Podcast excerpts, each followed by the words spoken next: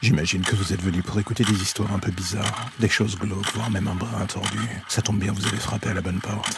Prenez votre lampe torche, faites attention où vous allez marcher, et n'écoutez pas les hurlements au loin pendant le voyage qui va suivre. Bienvenue dans l'ombre des légendes.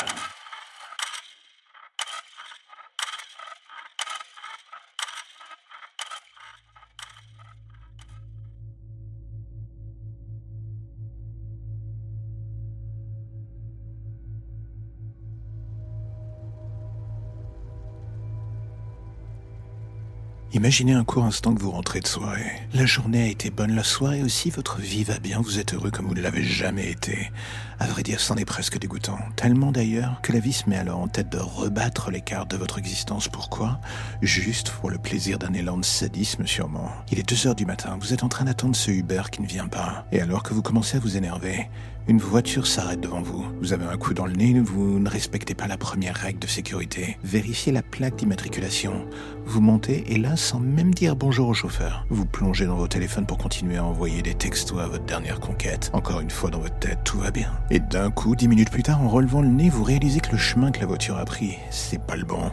Vous êtes sorti de Paris sans que vous y fassiez attention, vous êtes sûrement du côté de Saint-Denis, voire même d'Aubervilliers, vous ne savez pas. L'aspect zone industrielle ne vous inspire pas confiance, et surtout à cette heure. Et alors que vous tentez de dire quelque chose au chauffeur, ce dernier d'un geste précis et ultra rapide vous tase. Le choc est violent et d'un coup vous êtes KO. Bye bye rideau, plus rien au compteur. Quelques heures plus tard sûrement, en ouvrant les yeux, vous découvrez que vous êtes dans une cage, le genre pas très cosy et surtout terriblement étroite. Vous avez à peine assez d'espace pour bouger. Et en face de vous, il y a une autre cage et là, à l'intérieur, un cadavre en décomposition.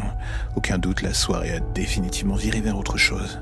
Vous voudriez hurler, vous débattre, mais rien ne vient. Pas de son, pas de force d'ailleurs. Juste cette douleur atroce dans la bouche. Et surtout ce goût de sang. Il ne vous faut pas plus de quelques secondes pour comprendre votre main passer sur la bouche. Et là, vous voyez tout ce sang qui se répand. Vous comprenez, l'homme vient de vous couper la langue. C'est à ce moment-là que votre cerveau se met à vriller. Vous avez conscience que vu la situation et surtout vu le cadavre devant vous, il fait peu de doute que vous ne passerez pas la nuit. Il va falloir trouver une solution rapide. Et en voyant qu'une partie de la cage est rouillée, vous mettez à taper toutes vos forces dans ce point en espérant qu'il cède. Malheureusement pour vous, c'est pas le cas. Et pire encore, le bruit attire l'attention de l'homme qui était dans une pièce avoisinante. Il arrive alors devant vous et vous voyez dans sa main un couteau. Il le fait aller et revenir contre les barreaux de la cage. Et soudain, avec un sourire malsain, il jette quelque chose à l'intérieur de la dite cage. C'est votre langue, ou du moins ce qu'il en reste. Il éclate de rire en vous lançant un bon appétit. Avant de partir, les heures passent et plus vous retournez le problème dans tous les sens, moins vous voyez d'options de sortie. La fatigue vous attrape au vol et vous finissez par sombrer. Un petit bruit finit par vous réveiller quelques heures plus tard, un truc persistant à proximité de vous. Et quand vous ouvrez enfin les yeux, deux rats sont en train de se battre pour dévorer votre langue. D'un geste automatique de rage, vous en frappez un jusqu'à ce que son corps ne soit plus rien qu'un amas de chair. La vision du sang ne vous fait absolument plus rien. Vous avez extériorisé votre rage pendant quelques secondes, mais la fatigue est encore plus forte, et du coup vous sombrez à nouveau. Encore une fois, en vous réveillant, vous entendez des bruits atroces. Mais là, c'est celui de la chair qu'on découpe. L'homme est devant vous, il a découpé en morceaux le cadavre qui était en train de pourrir dans l'autre cage. Il le met dans des sacs, il ne garde avec lui qu'une main. Et là, lentement, encore une fois, il s'avance vers vous. Tu sais quoi? On va jouer à un jeu. Si tu la dévores, je te laisse partir. Enfin, je te laisse une chance de fuir, surtout.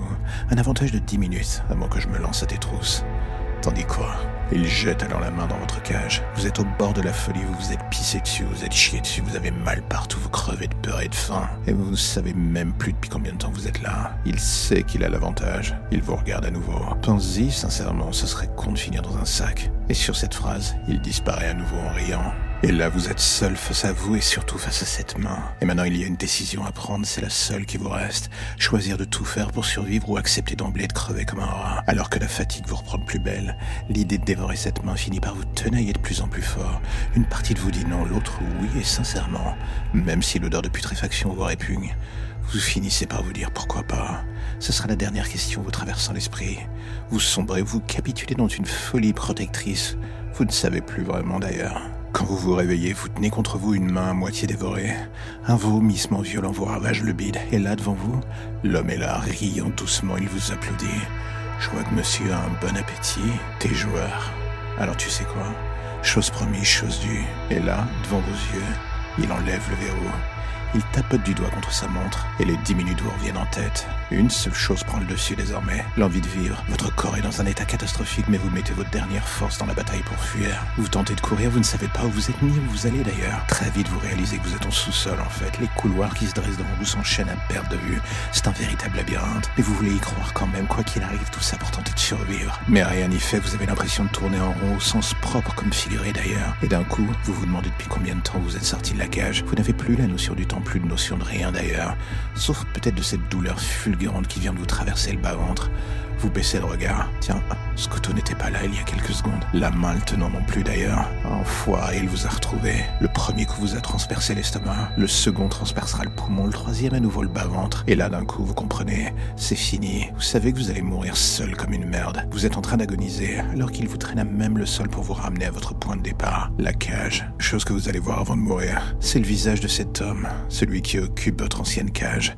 Ce regard apeuré, ses traits, cet homme. Comprenez très vite qu'il a quelque chose qui vous ressemble. D'ailleurs, c'est vous. Et la dernière chose que vous verrez, c'est le visage de votre tueur, vous souriant en vous fermant les yeux, tout en disant calmement On se revoit dans pas longtemps, mon mignon. Ce purgatoire, c'est le tien après tout.